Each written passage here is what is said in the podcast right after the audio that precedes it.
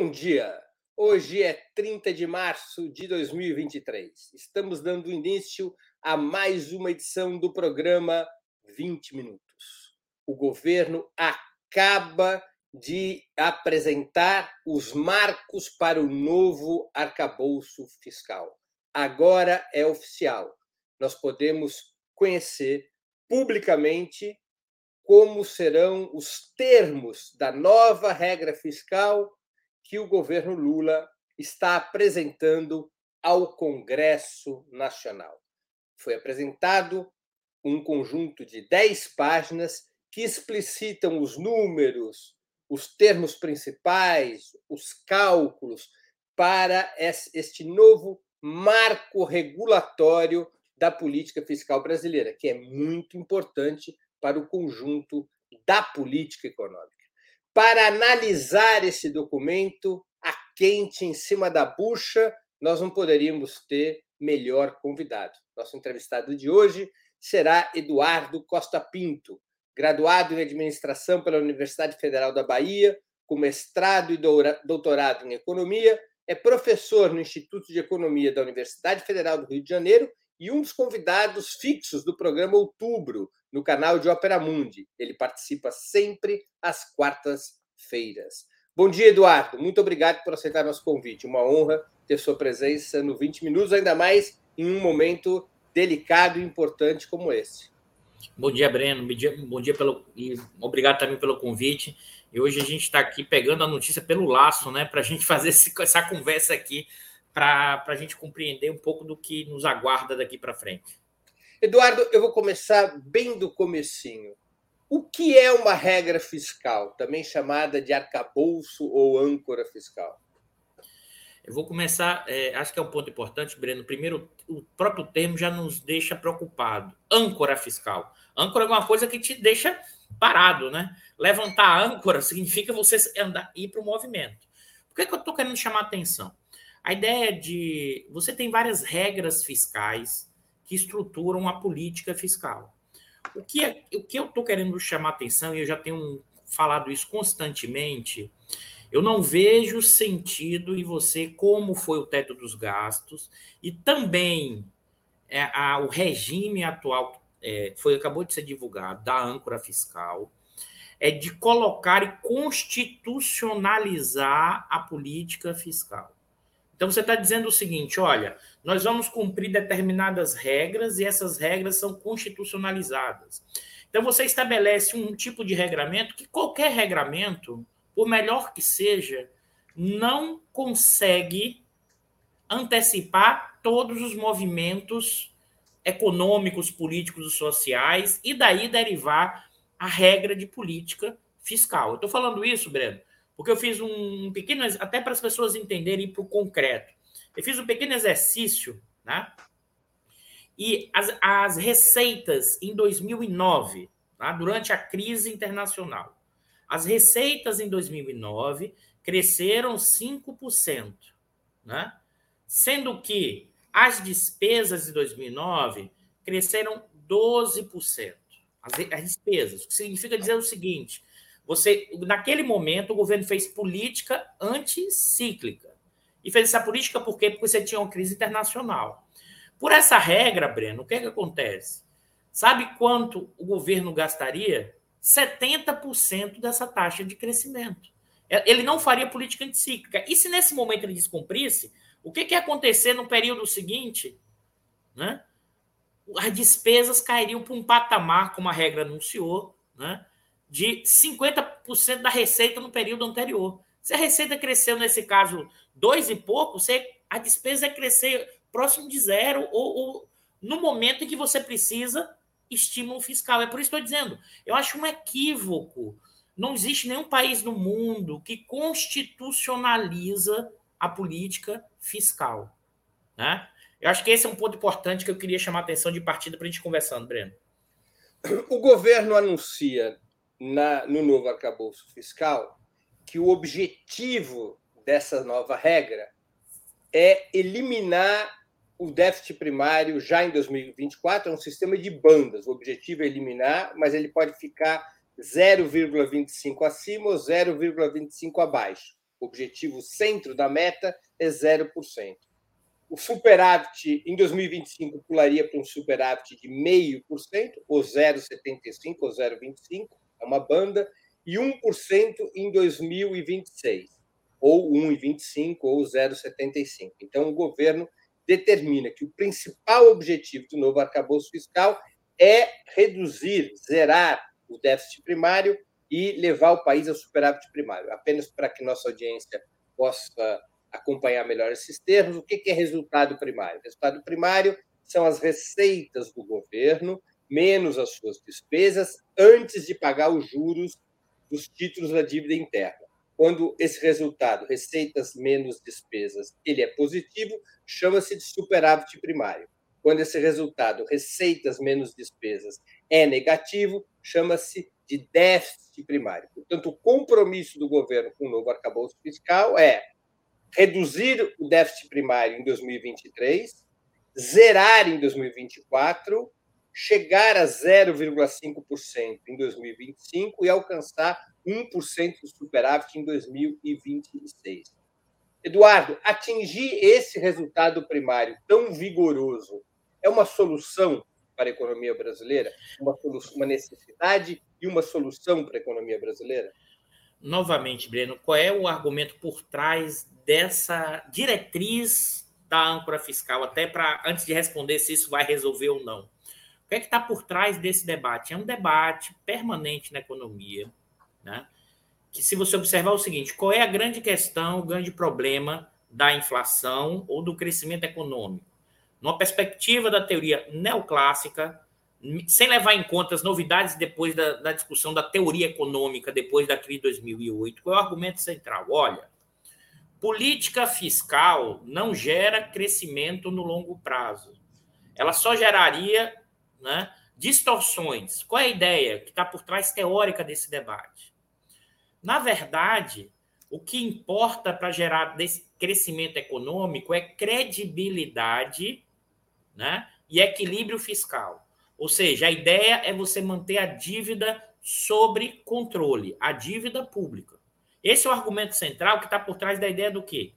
Você torna crível a direção da política, e que política é essa? Uma política de permanente ajuste fiscal. No, na apresentação, falaram: olha, isso vai garantir o investment grade. Olha o argumento de novo qual é, Breno. Já que você garante contas públicas saudáveis, entre aspas, a gente consegue investment grade e o investimento externo volta. Esse é o mesmo argumento dos anos 90 do governo Fernando Henrique com Gustavo Franco e com Pedro Malan.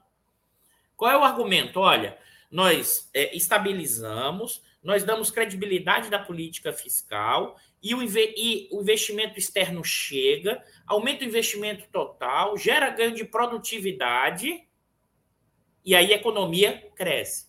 Esse é o mecanismo causal da visão neoclássica da teoria econômica. Que para isso você precisa o quê? Menos Estado necessariamente. Como é que você faz com menos Estado? Você faz o ajuste em cima dos das despesas. É o Gzinho da macroeconomia, que a gente sempre fala aqui quando a gente está aqui. O que é, que é o Gzinho da macroeconomia? Deixa eu explicar isso para quem está nos assistindo, para quem é não economista. A coisa bem simples, pessoal.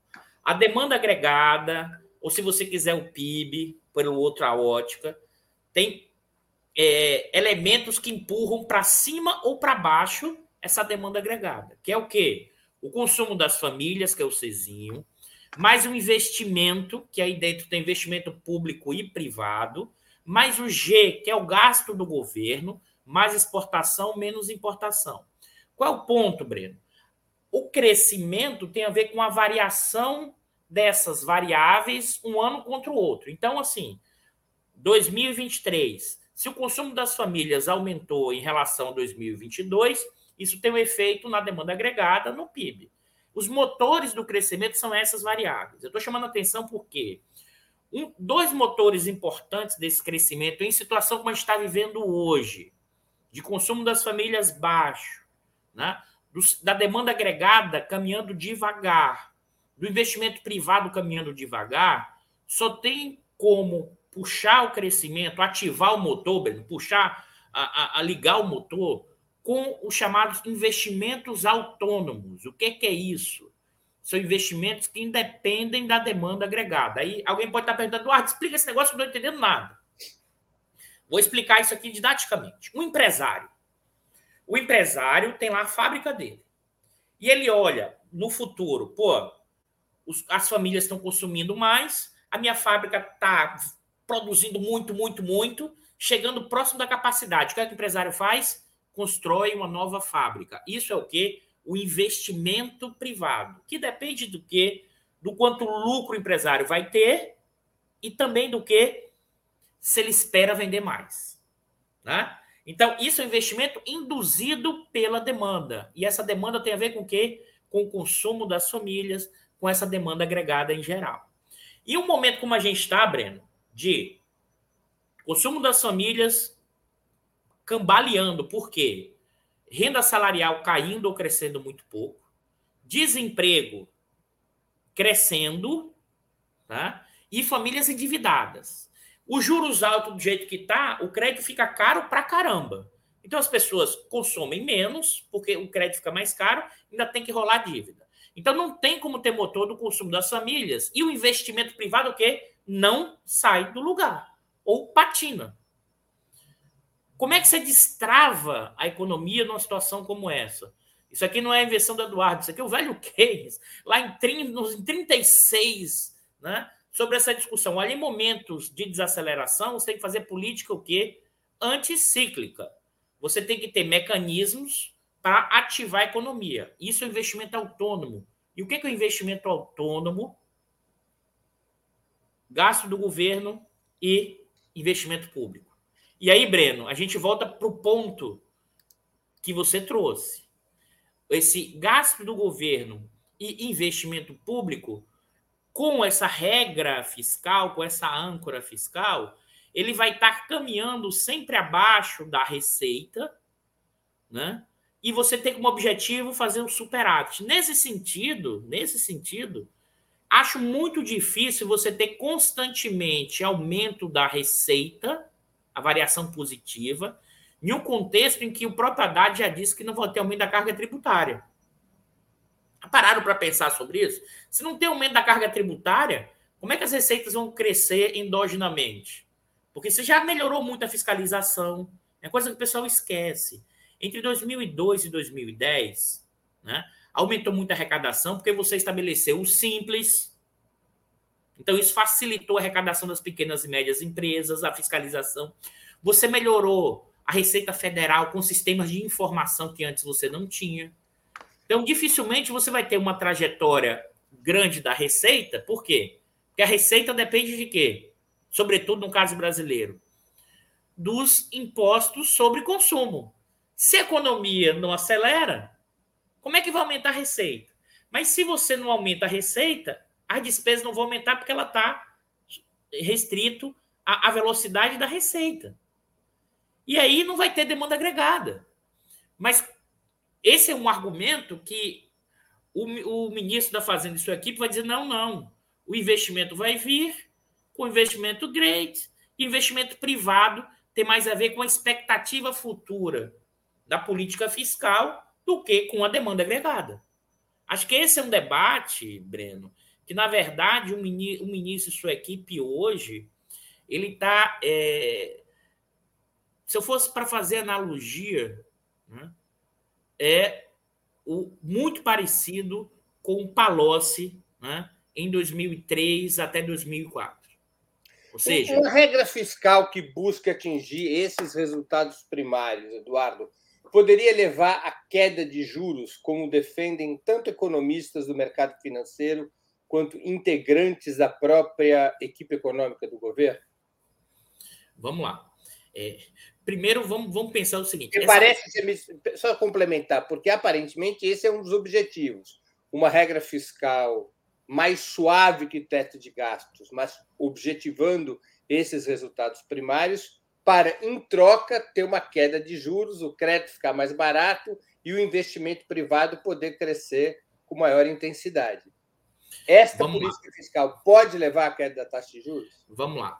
aqui também tem uma hipótese teórica da discussão sobre o que é a inflação no caso brasileiro e qual é o problema brasileiro do baixo crescimento. Aqui é, é os economistas vão chamar isso de quê? A dominância fiscal. É como se os déficits, ou seja, a, a, a, os déficits recorrentes, isso estaria gerando baixo investimento e isso teria, estaria gerando também questão inflacionária. É como se todos os problemas inflacionários de baixo crescimento fossem explicados né, pelo déficit primário, entendeu, Breno? E qual é o argumento para isso? Aqui tem embutido uma ideia de que gastos públicos ou investimentos públicos são menos eficientes, por definição, do que os investimentos privados. Isso é o velho Friedman pai do liberalismo econômico.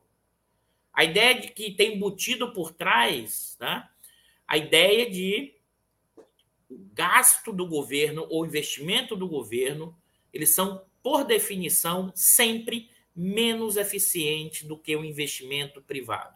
Então, você teria, se o governo investe mais e desloca investimento privado, né, mas o investimento pri privado é mais eficiente socialmente do que o público.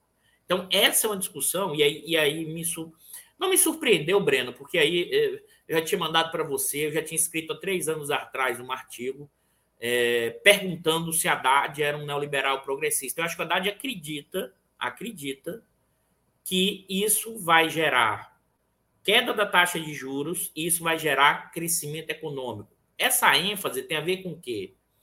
a ideia de que o efeito da política fiscal seria muito menor do que o efeito da política monetária. Então, eu resolvo a questão fiscal, isso vai gerar queda da taxa de juros e isso vai estimular o crescimento econômico.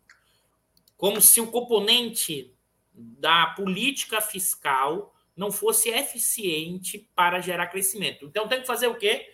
Equilibrar receita e despesa, fazer ajuste, fazer superávit primário. Isso vai gerar uma diminuição gradual da taxa de juros, né? E essa diminuição da taxa de juros vai estimular o crescimento econômico e o investimento. Só que tem um problema, Breno. O próprio Keynes tem uma, frase que é sempre relembrada, né? Quando o, nos anos 30, nos anos da crise, quando diziam a capacidade do estímulo da política monetária para gerar crescimento. A frase dele é o seguinte: há uma distância enorme entre os lábios e a taça da questão da política monetária. Qual o argumento para isso? Vou tentar explicar isso aqui de forma didática. Os juros pode estar caindo, pode cair, Breno. É evidente que a 3,75, com esse grau de maluquice que o cara chegou, né, vai cair. Sim, vai cair em certa medida mesmo. Mas a qual custo? Ao custo da atividade econômica, né? E eu, eu não tenho dúvida nenhuma, esse ano a gente vai ser próximo de zero, a gente pode ter recessão. Qual é o problema? Quando a política monetária cai, o crédito, evidentemente, fica mais barato. Mas se as famílias estiverem muito endividadas, né, o mais que elas vão fazer é pagar a dívida antiga com juros novos. Ela não vai aumentar o consumo. Então, em determinadas situações, não necessariamente a política monetária afeta a demanda agregada de forma direta, na veia, diferente da política fiscal, porque a política fiscal é o quê? Gasto e investimento público. Isso é demanda agregada direto. A política monetária não tem mecanismos de indução da demanda agregada. Mas no caso brasileiro, as famílias estão endividadas, o crédito vai servir muitas vezes para quê? Para pagar a dívida antiga, não necessariamente para aumentar o consumo. Só que a gente está nesse momento inicial. Só que a gente está falando que a gente tem uma questão política, né? Do Bolsonaro voltando, a pressão no Congresso cada vez maior, e o, se o Lula não conseguir entregar emprego, renda e melhora das condições materiais para a população que votou nele, esse é o meu argumento, a minha hipótese sobre isso, essa população vai girando gradualmente. Vai girando gradualmente. Então, é ficar preso nesse momento há uma lógica do arcabouço fiscal. A preocupação basicamente é o quê? Sustentabilidade da dívida. A preocupação é o quê? é, resolver o problema fiscal e apostar tudo na política monetária, que é controlada pelo Campos Neto. E o que assim, acontece? Assim, e o que poderia acontecer, Eduardo, se a contração fiscal prevista pelo novo arcabouço não levar à queda de juros? Breno, eu desconfio que eu desconfio que o Campos Neto vai segurar isso ainda por muito tempo, que vai dizer que é um problema é, externo, de crise internacional. Então, ele pode até diminuir, vai diminuir tão gradualmente que a gente não vai conseguir chegar a juros, juros, é, vamos dizer assim, civilizados, quando ele já estiver saindo do mandato dele. É isso que as pessoas não entenderam ainda. Assim, ele já, é, é o mandato dele vai só, até só um mês pessoas, Só para as pessoas terem uma informação, o Copom se reúne a cada 45 dias. Daqui até o fim do ano, nós temos seis reuniões. E no ano que vem, nós vamos ter mais nove reuniões. Então, se o Campos Neto, na melhor das hipóteses, for baixando em cada reunião 0,25, a gente chegaria a uma taxa de juros, fazendo aqui a conta de cabeça, de 11% no final deste ano, e novamente, na melhor das hipóteses, nós chegaríamos a uma taxa de juros ao redor de 7,5% no final do ano que vem, se tudo desse certo. Mais ou menos seria essa, na melhor das hipóteses, a evolução da taxa de juros. Tá? E, e que, na verdade, com um arcabouço fiscal que segura a despesa, você não vai, não tem como ativar a economia. É esse que, é esse que é meu ponto que eu falando, entendeu, Breno? Então, é, é, isso que você falou. Vamos supor que ele, a partir de agora, comece 0,25, 0,25, 0,25 e vá até o final e 0,25. Sim, mas o que acontece com a economia, para o nosso público poder entender? Se você tiver restrição de despesa e, ao mesmo tempo, manutenção das altas taxas de juros? Não, Breno, aí, aí vamos, vamos supor o seguinte: o Campos Neto resolva nos, nas próximas três reuniões do Copom deixar a taxa de juros como está. E você coloca esse arcabouço fiscal nesse momento. Nós vamos chegar ao final do ano com uma trajetória de PIB menos 0,5, alguma coisa do tipo, até mais, e com o ano que vem perdido o crescimento zero. O que é que significa isso? E aqui é importante. As taxas de desemprego vão crescer de forma contínua. É, as ocupar o número de com isso você vai piorar as condições, né, de forma significativa e rápida do governo que acabou de entrar. É como se o governo que acabou de entrar fosse responsável pela desaceleração e pela piora das condições materiais das pessoas. Aqui é um ponto que as pessoas não entenderam, Breno. Assim, eu, eu, eu, fico, eu fico meio. Tem horas que eu falo assim: não é possível que as pessoas não olham a história do Brasil para compreender em que 2003, você e quatro, Parte dessa população esperou o Lula, por quê? Porque o, o segundo governo Fernando Henrique foi uma draga. O desemprego estava lá em cima. Aqui não. Aqui a gente tem o efeito da política que o Bolsonaro fez em 2022 para ganhar a eleição gerou uma redução da taxa de desemprego. Ele jogou dinheiro na economia. Então você vai começar o governo com taxa de desemprego mais baixa, e se você não ativa a economia, o que, é que vai acontecer? A taxa de desemprego vai subir continuamente durante esses dois anos se você não tiver uma determinada é, política de estímulo da demanda agregada. Então, vai piorar as condições materiais, vai aumentar a taxa de desemprego, isso vai causar uma pressão política. O bolsonarismo volta ainda fazendo cada vez mais pressão. Os militares que estavam parados dão aquela sacudida de novo, e a burguesia brasileira vai ficar naquele banho-maria, né? Mas na hora H, se estiver lá, ela pula. E não é do lado do PT. As pessoas não entenderam isso ainda. É, é, a burguesia brasileira, Breno, financeira e produtiva, ela nunca ganhou tanto dinheiro como ela ganhou no governo Bolsonaro. Antes que alguém pense, não foi no Lula, não foi no governo Bolsonaro. Breno, a taxa de rentabilidade do lucro, o ROI, em 2021, das 500 maiores empresas, né, foi em torno de 22%. Isso, isso é, maior, é a maior taxa de lucro desde 1973. essa burguesia ficou acostumada ao seguinte: pensa o seguinte, dividendos da Petrobras gigantescos, venda de ativos da Petrobras, lucros enormes e arrocha em cima do trabalhador. O Haddad está querendo uma conciliação que, que foi possível em 2003, porque em 2002 e 2001 estava uma draga. As taxas de lucro estavam lá embaixo. Ou seja, as pessoas não. A dificuldade de entender os dados e olhar historicamente o processo, como fosse possível repetir o mesmo evento num contexto econômico e político completamente diferente.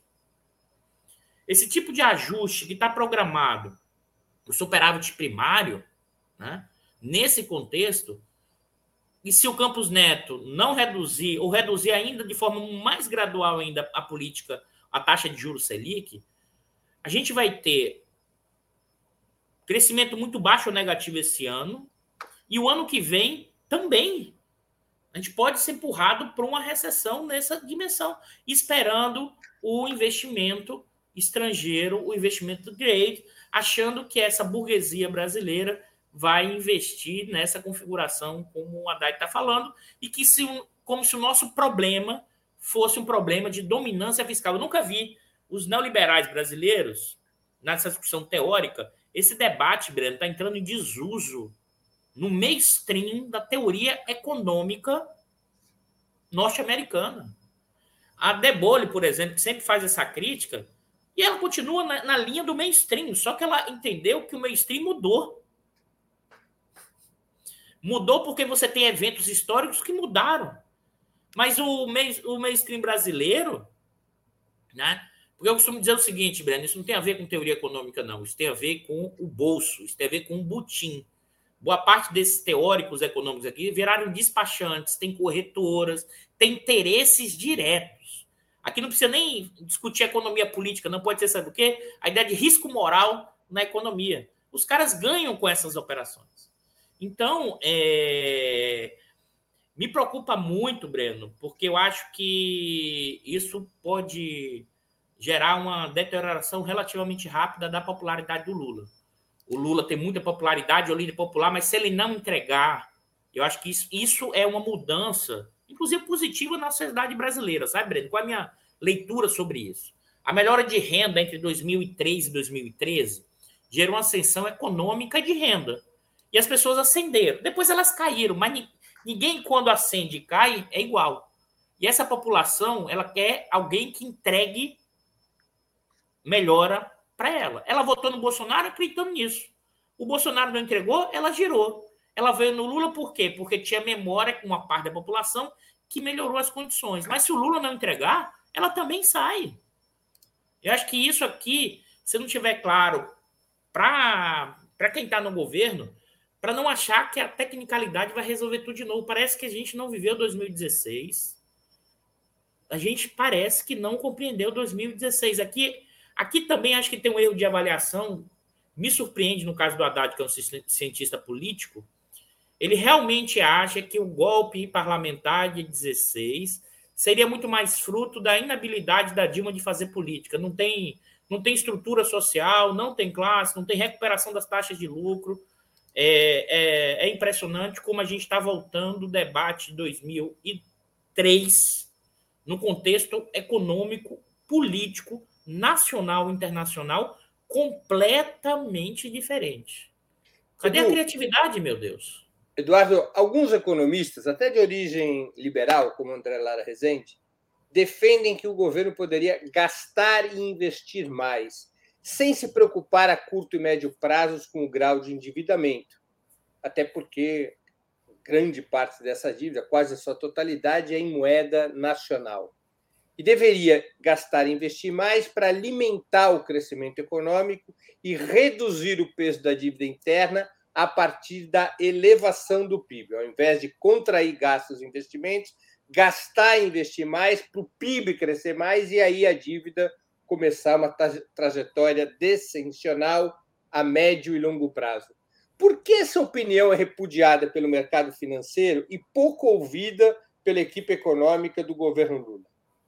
Bom, aqui acho que é o um ponto importante. Além da discussão da dominância é, fiscal para a questão do crescimento e a discussão da inflação, acho que tem um ponto aqui, Breno, que aqui é pouco discutido, que é o seguinte: na hora que você tendo por determinados períodos déficit fiscal do primário, tá?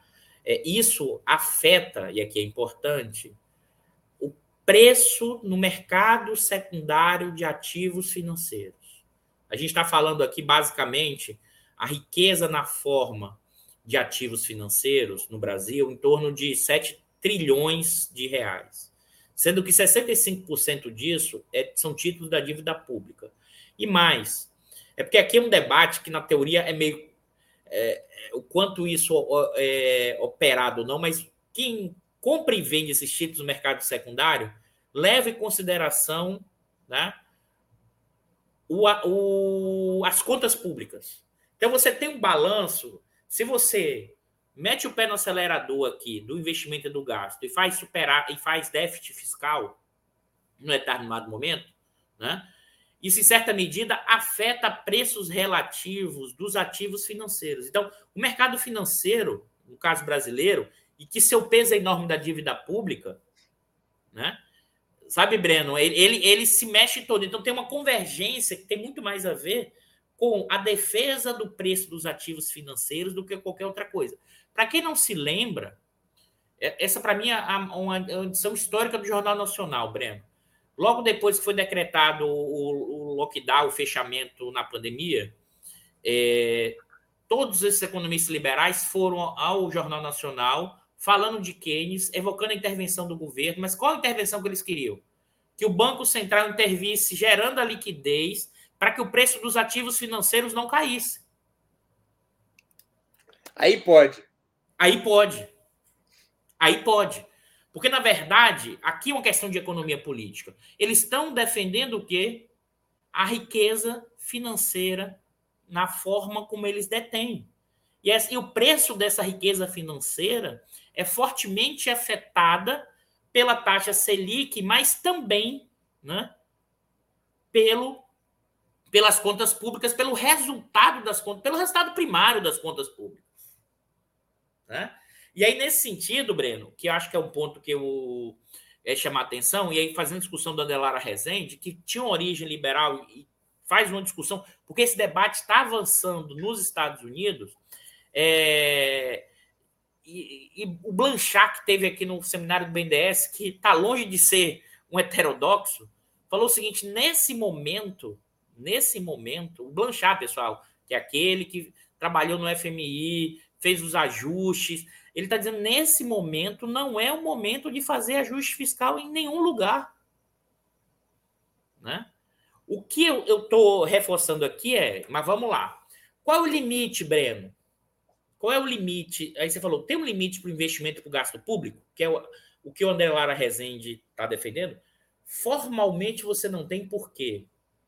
porque nós é, formalmente você teria que seria questão externa. Por quê? Porque o Brasil emite real e o governo gasta em real. E, e a, a, maquininha do real é, é de uma maquininha do governo. Claro que isso pode, se você acelera muito a emissão para gastar, pode ter algum efeito inflacionário. Pode. Não significa que tem, entendeu, Breno? Depende do nível de ocupação, se os fatores econômicos, ou seja, se você tem um desemprego maior, um desemprego menor, se você tem um setor que está com um nível de utilização mais alto ou mais baixo, não necessariamente. Por que eu estou falando isso? Porque a inflação agora, nesse momento, não é inflação de demanda, é uma inflação vinculada à guerra, basicamente, e à saída da pandemia. Você tinha saída da pandemia, uma inflação que tinha a ver com as cadeias globais de produção, né? com energia que já estava subindo, e a guerra impulsionou essa inflação. É a inflação pelo lado da oferta. Energia, alimentos, né, como elemento que gerou essa, essa determinada inflação. Só que os bancos centrais usam o quê? O lado da demanda para combater. E no caso brasileiro, o Banco Central, como é que você reduz a demanda? Como é que você desacelera a demanda? Joga a taxa de juros lá para cima. Só que você joga numa, numa, numa dimensão tão grande que o remédio tem chance de matar o doente. Só que matar o doente para o Campos Neto do governo Bolsonaro, que participava da, dos grupos de zap do governo Bolsonaro, significa colocar um outro médico para botar o remédio, que a gente sabe muito bem o que é que gerou nos últimos tempos. Então, assim, é um. Sim, é possível gastar mais. Sim, é possível investir no investimento. Porque, inclusive, Breno, em situações de baixo crescimento, o investimento público se paga. Aí você vai dizer, como é que se paga o investimento público? Tem um texto muito bom do Rodrigo Araí, que é um pesquisador do IPE, que trabalha com finanças públicas há muito tempo. É, eu acho que isso é com o Gobet, não tenho certeza. Ele mostra o seguinte: o quanto você gasta em você tem investimento, gera um multiplicador dos tributos, porque o investimento tem lá 2 bilhões em determinado setor. Isso vai gerar renda mais do que 2 bilhões. Se for um multiplicador, por exemplo, de 1,5, vai gerar de renda um, é, 2 bilhões, então 3 bilhões de renda. O, o tributo aumenta, porque o tributo é cobrado em cima do quê? Dessa renda. Então, em parte, quando a, a depender da conjuntura econômica, o próprio investimento público, como gera um efeito renda e crescimento econômico, aumenta a arrecadação. Como aumenta a arrecadação, essa arrecadação mais para o governo federal, em parte, paga os investimentos que foram realizados. Esse é o chamado efeito multiplicador do investimento. E que, na verdade, esse governo está jogando isso fora, porque o caminho é o inverso, entendeu, Breno? A causalidade não é pela via da demanda. Né? Nesse caso, a causalidade é o seguinte: olha, eu estabeleço uma regra fiscal que vai dar sustentabilidade da dívida e isso vai estimular o investimento privado, porque os agentes econômicos vão ter segurança, né? sabe o que vai acontecer nos próximos quatro anos. Isso eu costumo dizer, a gente debatia isso lá em 2015, que é quando a Dilma entrou no buraco quando botou o Levi, que é a volta da fada da confiança. Essa fada apareceu em 15, ela continua aí né, em 16, 17, 18, com o Temer com o Bolsonaro, e até hoje a gente espera que a fada da confiança, com sua varinha mágica, gere crescimento econômico. Não veio. E mais, Breno, quando é que o crescimento econômico veio nesse último, nesse, de 2016 até hoje? Em 2022. E por que veio? Porque o Bolsonaro jogou dinheiro de helicóptero. O que, que é isso? Ele criou estímulos à demanda agregada né? Ele direcionou gastos, investimentos, tanto é que o teto foi desfeito ali. Né? Então você jogou dinheiro para circular, você aumentou né, gastos é, governamentais focaliza, focalizados assim para os mais pobres, e o efeito multiplicador dos gastos mais pobres é maior. Então, não tem novidade, não tem mágica, Breno. Porque a economia cresceu como cresceu em 22? Porque você fez política de demanda agregada. A diferença é que o Bolsonaro ele jogou tudo de uma vez só em um ano, porque ele queria ganhar a eleição. Depois ele ia fazer o ajuste. O problema é que aí você faz um discurso do ajuste, como está sendo feito, né? E qual é o problema? E aí sim, o Lula disse que ia entregar mais investimento, mais emprego e mais renda. Será que com esse arcabouço fiscal isso vai ser possível? Esse arcabouço fiscal não compensa a política restritiva monetária. E vamos, como é que isso vamos aqui alguns pontos, Vamos aqui para alguns pontos concretos da regra fiscal. Eu estou simultaneamente que a gente está aqui é, fazendo a entrevista, eu estou acompanhando a entrevista do ministro Fernando Haddad. Nós estamos aqui disputando é, o momento, mas é, é isso mesmo. Vamos aqui algumas questões concretas. O elemento principal da regra fiscal anunciada é restringir o crescimento das despesas da União de um ano em relação ao anterior a 70% do crescimento das, das receitas. Por exemplo, se o crescimento dessas receitas em termos reais for de 2%, as despesas somente poderiam crescer 1,4%. Essa é, é, digamos, a regra que está estabelecida. Né? É, tem um componente que acabou de ser anunciado pelo ministro Fernando Haddad. Vai haver o estabelecimento de um piso para o crescimento das despesas e de um teto. Elas não podem ser. O crescimento das despesas não poderá ser inferior a 0,6% e não poderá ser superior a 2,5%. ao ano. Qual é a sua avaliação, Eduardo, sobre este tipo de mecanismo para uma regra fiscal? Oh, vamos, vamos lá. Se você estabelecer um teto de 2,5, tá? Primeiro assim, o teto é 2,5, desde porque aqui você tem um ponto. Se as receitas cresceram muito, mesmo assim você estabeleceu um teto de 2,5. Né? Então você vai, mesmo que as receitas, ou seja, você. Qual é o foco? Qual é, o, qual é a diretriz da política da âncora fiscal? Superávit primário. Esse é o foco. É por isso, novamente, eu volto. Não, a discussão não é o quanto o gasto do governo, o investimento público, gera emprego e renda. Investimento autônomo. O foco, o foco dessa política é o seguinte: precisamos restringir as despesas para que a dívida pública não exploda, né? E a partir disso, dessa credibilidade da política fiscal, no ambiente de segurança, os investimentos retornarão. Esse é o ponto. Esse que é. Mas esse é a fada da confiança de novo. A fada da confiança é o seguinte: vamos fazer o ajuste só que o ajuste agora, observe que tem um diagnóstico aqui, tá, Breno? Em 2015 e 2016, você teve enorme déficit fiscal. E o déficit veio muito mais pela queda da arrecadação, tá? Do que pelo aumento dos gastos do governo. Os, os gastos não cresceram tanto, mas caiu muito a arrecadação. O que, que o governo agora do Haddad está fazendo? Ele está dizendo o seguinte: olha, nós não vamos ter mais esse problema porque a despesa vai estar vinculada à receita num piso abaixo. Então, nós vamos controlar as despesas como se os gastos do governo não tivessem um elemento de puxar a economia, do componente autônomo. E mais, Breno, é, além disso, vamos supor o seguinte: se as receitas cresceram 5%, você poderia estimular a demanda agregada aproveitando o quê? crescer 5% das despesas. Ou 5 não, mas é 3,5 e não 2,5. Então, quando você estabelece um teto para o aumento das despesas, mesmo que as receitas cresçam fortemente, você está priorizando o quê? A ideia do ajuste fiscal, do superávit primário. E é bom lembrar, o superávit primário é para quê, pessoal? Pagar dívida, pagar juros reduzir o endividamento. A questão toda, vamos supor o seguinte: tudo caminhou bem, né? E o governo vai crescer. É... Vamos, a receita está crescendo, a gente está cumprindo a meta superávit.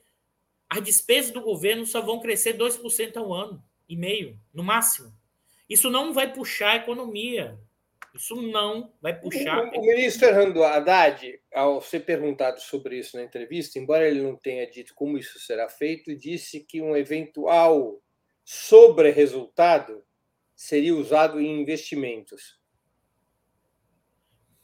Bom, é, tem que ver, assim, se isso não está escrito, porque ele falou que tem, tem eu, pelo que eu já dei uma olhada aqui, a gente está acompanhando aqui no laço, tem um piso para o investimento tá? Mas é, ele disse que essa sobra seria usada para investimento bom. Só se... Com resposta genérica. Genérica, mas não está no arcabouço, não está escrito. Não, não está. Essa poderia de... ser usada para investimento. Ah, tá. poderia ser usada. Mas aí esse poderia, Breno, é aquela coisa do. Não está claro o mecanismo. Então. A resposta foi cumprida sobrecumprida a meta de receita, atingido o superávit primário, o resultado primário previsto para determinado ano, o saldo poderia ser empregado em investimentos. Tá, tá. No orçamento seguinte. Entendi, entendi. Claro, mas se você olha o seguinte, novamente, uma economia crescendo pouco, como está a previsão do próprio mercado e do governo a arrecadação não tem como dar salto se você não aumentar a carga tributária. Isso ele, ele disse que não será feito. Ele já disse que isso não será feito. O que, que nós vamos ter, Breno?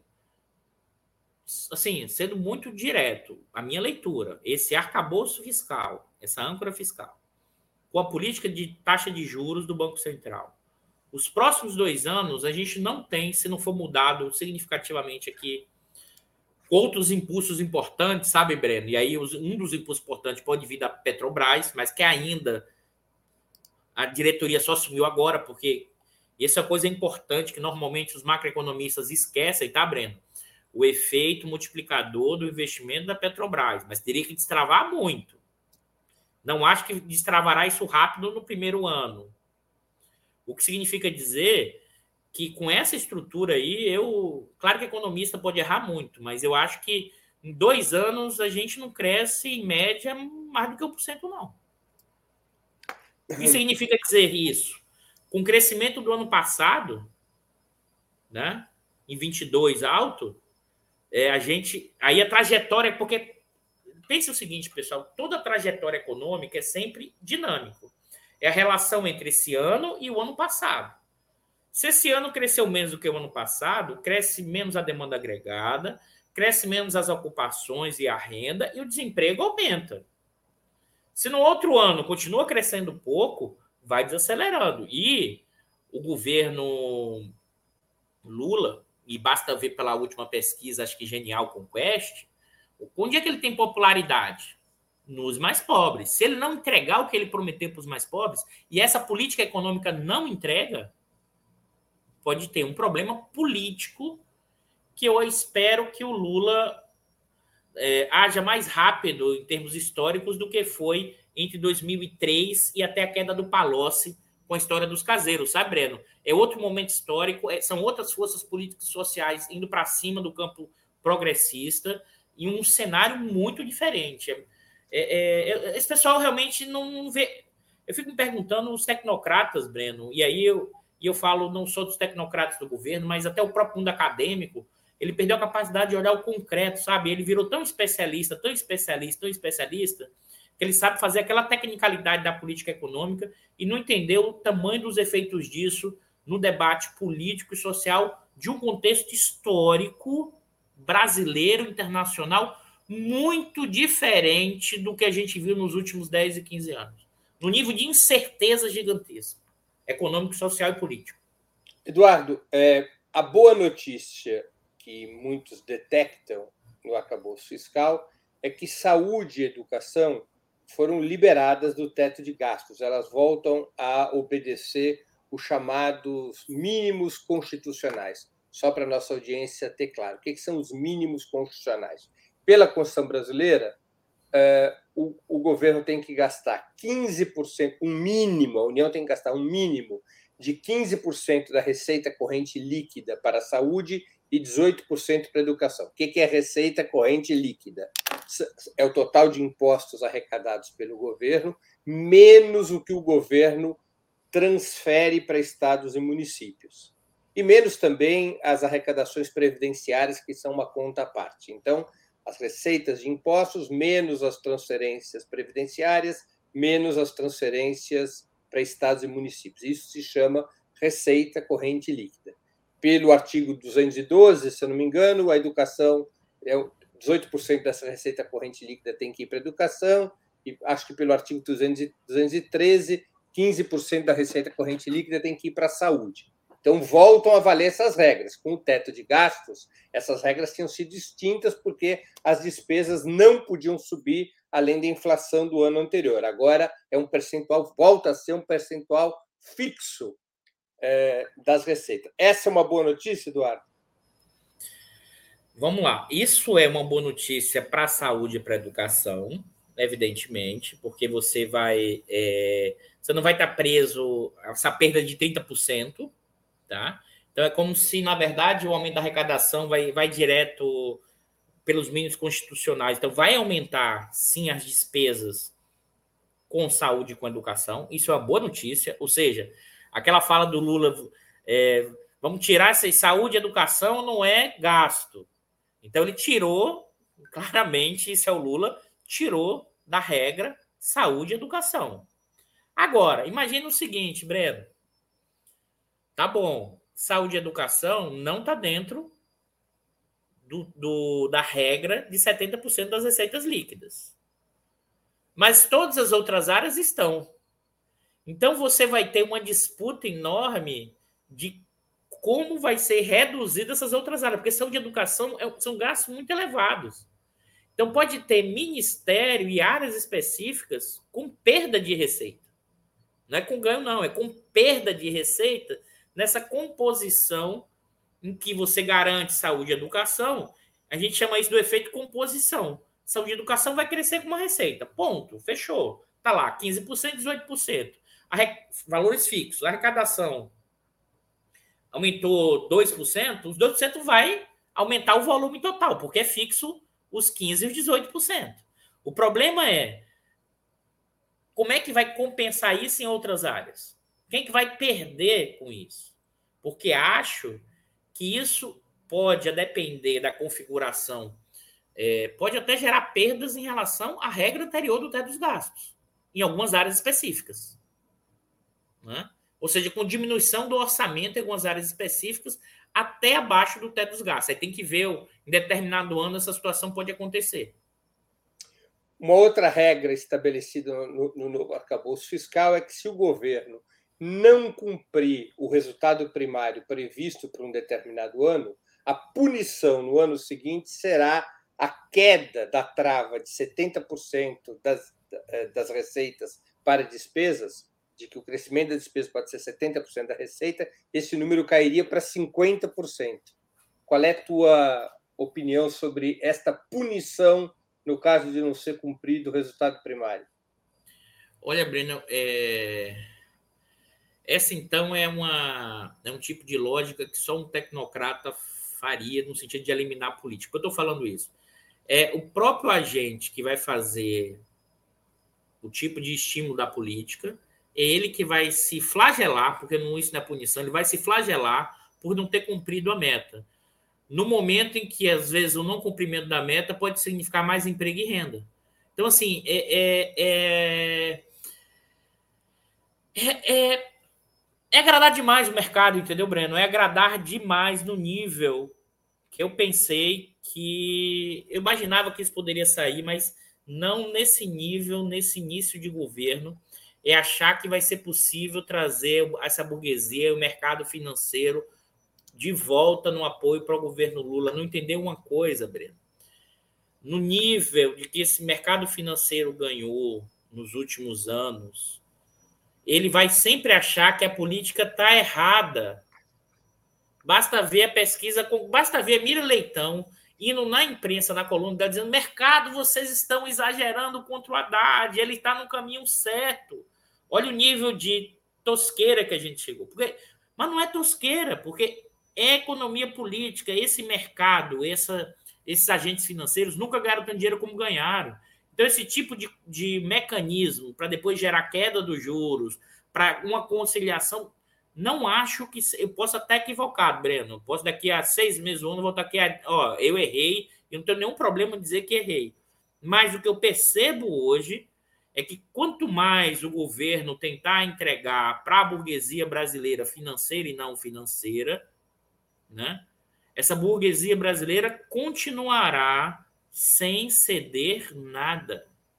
É, não é possível, não é possível que depois de tudo que a gente viu nos últimos tempos, né, o governo ainda do PT, o representante do PT, achem que vai ter esse tipo de negociação, Breno. É, é, é, eu não sei, eu fico pensando o quanto é ingenuidade, o quanto isso é oportunismo, ou quanto isso é não entender a nossa história brasileira recente dos últimos anos. É uma falta de diagnóstico da conjuntura econômica e política dos últimos seis anos. Dos últimos seis anos.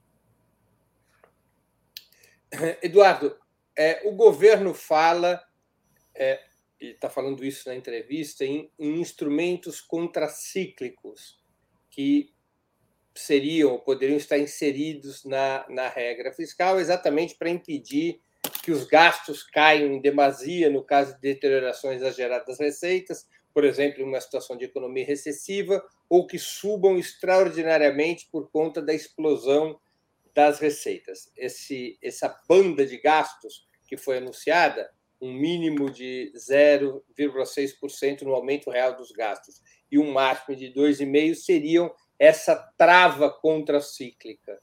É, esse 0,5%, esse mínimo de 0,6% de crescimento das despesas, na sua opinião, é um número razoável, um número baixo, um número alto? Esse mecanismo de travas contra, de instrumentos contracíclicos, o que, que te parece?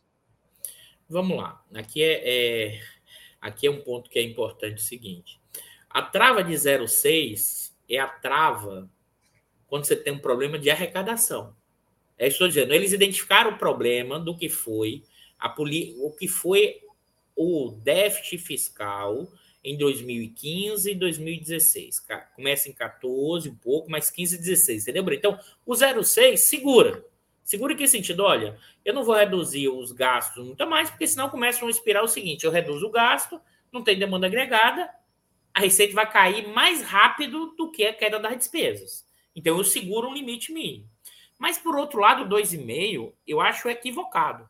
Se a crise, por exemplo, vamos fazer uma hipótese aqui. A questão do bancária norte-americana e europeia ganha uma escala maior. Né? Uma escala maior. Se ganha escala maior, isso pode ter um problema de liquidez internacional. Esse problema de liquidez internacional pode gerar problemas internos aqui ainda maiores. Né? E aí? É só 2,5 que você vai aumentar o gasto do governo para fazer política anticíclica no momento de crise grande? Desculpa. Isso dá zero conta. Pra você ter ideia, Breno, eu vou voltar nesse dado. Em termos nominais, né, o crescimento né, em 2010 das despesas em relação a 2009 né, foi de 22%. No âmbito da crise internacional. Sabe assim, não. não eu, eu acho que realmente é, essa banda, o que, é que ela faz? Ela torna um pouco mais flexível né, a busca do ajuste fiscal a qualquer custo. Ou seja, agora você criou uma banda. Essa banda te dá uma flexibilidade um pouquinho para baixo, um pouquinho para cima, dado que foram experiências do passado. Mas ela ainda restringe em situações de incerteza maior na gestão da política econômica da questão fiscal.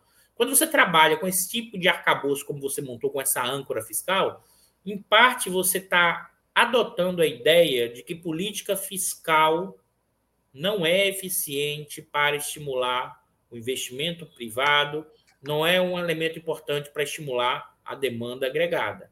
A ideia é que isso vai gerar desequilíbrios macroeconômicos, na questão inflacionária, na questão das contas públicas, e isso tem um efeito no longo prazo de não gerar crescimento econômico. Comparado com o teto de gastos, é um avanço, um retrocesso ou trocou seis por meia dúzia? Vamos lá. Aí dá para a gente fazer uma avaliação, porque o teto de gastos é ruim para caramba. É, é, evidente que é um avanço em relação ao teto dos gastos. Não tem como não dizer que é um avanço, entendeu, Breno? Por quê? Porque aqui você estabeleceu a partir da receita, você fez algumas bandas e você estabeleceu uma certa flexibilidade à política do teto dos gastos. A política dos gastos era uma coisa horrorosa, né? Então você ganhou uma flexibilidade, mas é esse que é meu ponto. É uma flexibilidade que não permite ligar o motor do crescimento econômico. Esse é o ponto. A expectativa, de novo, por isso que eu, quando eu falo motor do crescimento, eu boto os componentes da demanda agregada, e por outro lado, eu fico falando da fada da confiança. E por que eu estou dizendo, chamando a fada da confiança? Não sou eu, mas outros, outros economistas falam disso o tempo inteiro e falavam em 15. É porque a fada da confiança parte de uma premissa que é a expectativa de estudo. Eu não estou dizendo que a expectativa não seja importante. Mas qual expectativa? O empresário, se ele espera vender mais e seu nível de utilização aumenta, essa é uma expectativa que vai mexer com ele agora. Mas não é essa expectativa de demanda que é o debate quando você diz o seguinte: a expectativa é o quê? Controle do endividamento público.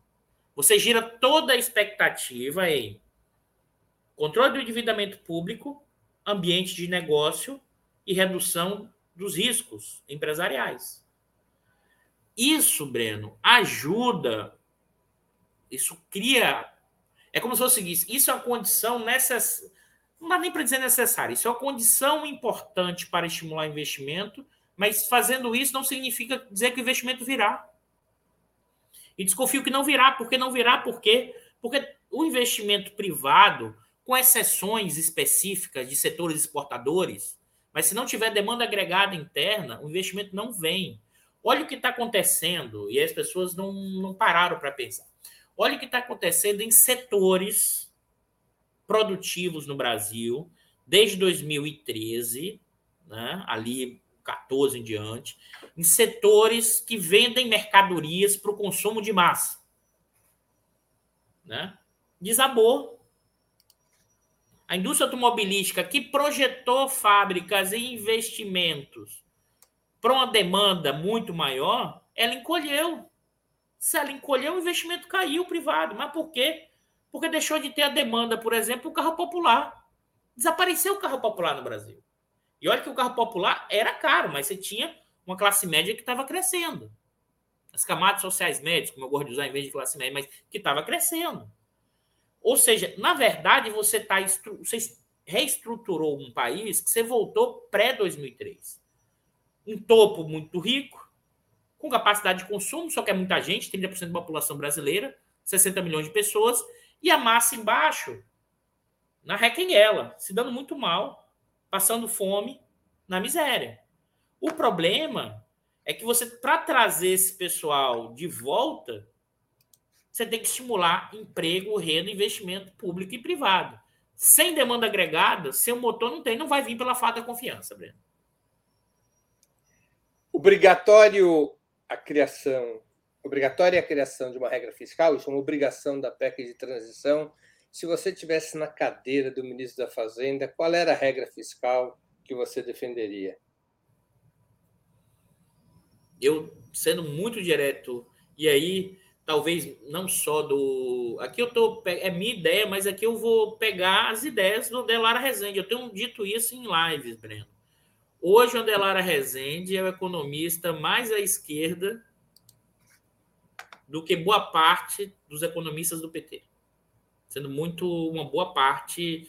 Em que sentido? Porque é, para ele não tem sentido fazer regra fiscal nesse momento. Não tem sentido fazer regra fiscal nesse momento que você precisa ativar a economia. Breno, a crise de 2015 e 2016 a nossa saída da crise é a mais lenta da história.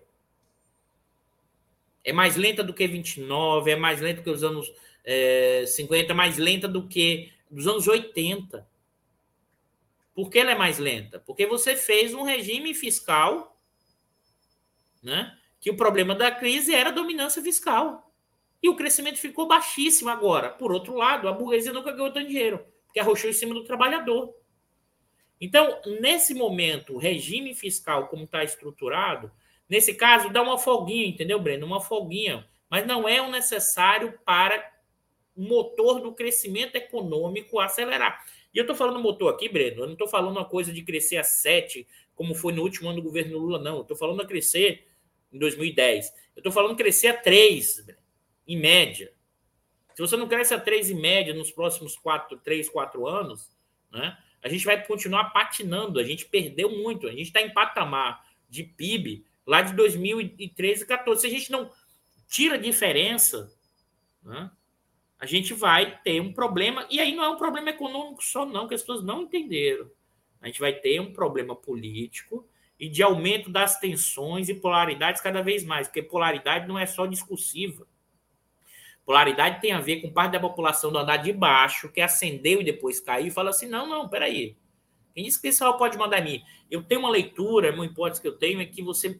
As estruturas sociais mudaram muito nos últimos anos na sociedade brasileira, que uma boa parte ainda não conseguiu entender né, o que, que isso significa. A gente vai ficar balançando muito se a gente não tiver um projeto muito claro de reconstrução, porque eu acho que os próximos quatro anos definirão os próximos 40, Breno. Aqui não é só retórica, não. Eu realmente estou convicto disso.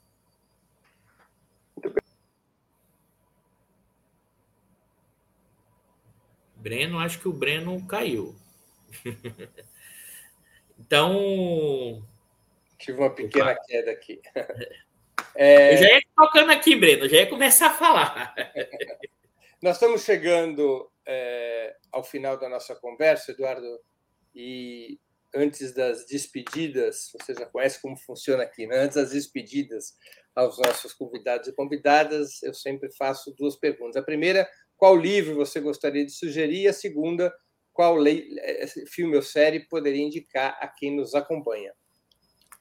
Eu trouxe o livro que está até aqui, e é um pouco aí de publicidade. Eu vou indicar esse livro aqui, que é Comentários de um Delírio Militarista, foi organizado pelo Manuel Domingos.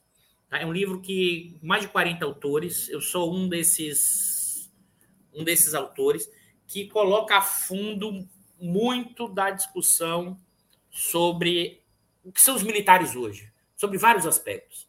E, e, e no meu caso, foi um capítulo sobre o marxismo cultural e o internacionalismo do, do pensamento militar brasileiro. Então, eu queria divulgar esse livro do, do Manuel Domingos, que é um livro muito interessante, saiu ano passado, e eu queria colocar aqui para a gente rodar, acho que explica muito sobre a questão militar brasileira, que aí é um ponto, Breno, que agora os militares, a montanha recuou, tá paradinha. Paradinha por quê? Porque perdeu popularidade, perdeu credibilidade. Mas essa, esse pessoal né, não tem nenhum apreço. Na verdade, acho que, inclusive, a esquerda é um problema, é marxistas culturais. Eles podem voltar em momentos de tensão, em momentos de manifestação, para apoiar essa extrema-direita, porque eles continuam pensando com uma lógica da extrema-direita. Aí eu queria indicar esse livro do Grande Manuel Domingos. Filme ou série? Filme, eu não assisto série, Breno, eu não assisto série. Filme, eu trouxe um clássico que eu gosto muito, muito. Acho que é dos anos 50, não, se não falha a memória, que é Rio 40 Graus, ou 50 ou 60. Isso, Rio 40 Graus é um filme que é de um Primeiro, o Grande Otelo está espetacular nessa, nesse filme, mas não é só isso. Eu acho que ele mostra muito da sociedade brasileira daquele período, mas ainda hoje. Ainda hoje. Ainda hoje, no sentido de como uma elite intelectual enxerga uh, e cultural, enxerga a sua relação com a, a cultura popular. Eu acho esse filme, para mim, é muito marcante da compreensão disso. Ou seja, quase como seres extraterrenos, mas não, eu, eu gosto disso, mas eu vou domesticar a questão da cultura popular. Essa nossa dificuldade profunda de construir uma identidade nacional. Uma identidade nacional que realmente incorpore as dimensões do popular na sociedade brasileira, porque a gente tem uma sociedade profundamente desigual e mesmo no campo progressista da esquerda, dado esse nível de separação, ou enxerga os mais pobres de uma forma edílica, ou enxerga os mais pobres de uma forma quase que a ideia que eu vou levar conhecimento para os mesmos, como se, se a nossa cultura popular e as nossas configurações não tivessem um, um amálgama fundamental para a construção da identidade. E nem por isso você precisa idealizar, como o Antônio Cândido, de certa medida, fazia, os mais pobres, mas é entender que a nossa identidade não vai ser encontrada nas camadas médias, nem no andar de cima, porque esses realmente têm a cabeça ligada em Londres, Paris, Nova York, e acham, se acham estrangeiros em sua própria terra. Então, e o 40 Graus tem as dimensões muito importantes, é um filme clássico, mas que ainda tem muito a ver com a discussão nossa atual e a discussão do Brasil, porque a questão econômica, Breno, sem entender o nosso contexto histórico, sem entender o caráter da burguesia brasileira, escravocrata, autoritária e antirreformista social, quando a qualquer momento do aumento do conflito distributivo né? Os golpes são dados, como 16, como 64, e como o próprio suicídio do Getúlio nos anos 50, a gente tem dificuldade de avançar. Nós fomos vistos como o país do futuro, o futuro chegou. E esse é o futuro e que a gente precisa transformá-lo para realmente, como já falei, vou repetir, que os próximos quatro anos nos sinalizem a trajetória dos próximos 40. Senão, vamos entrar numa situação de crise permanente é, e poderemos perder capacidades e energia de transformação.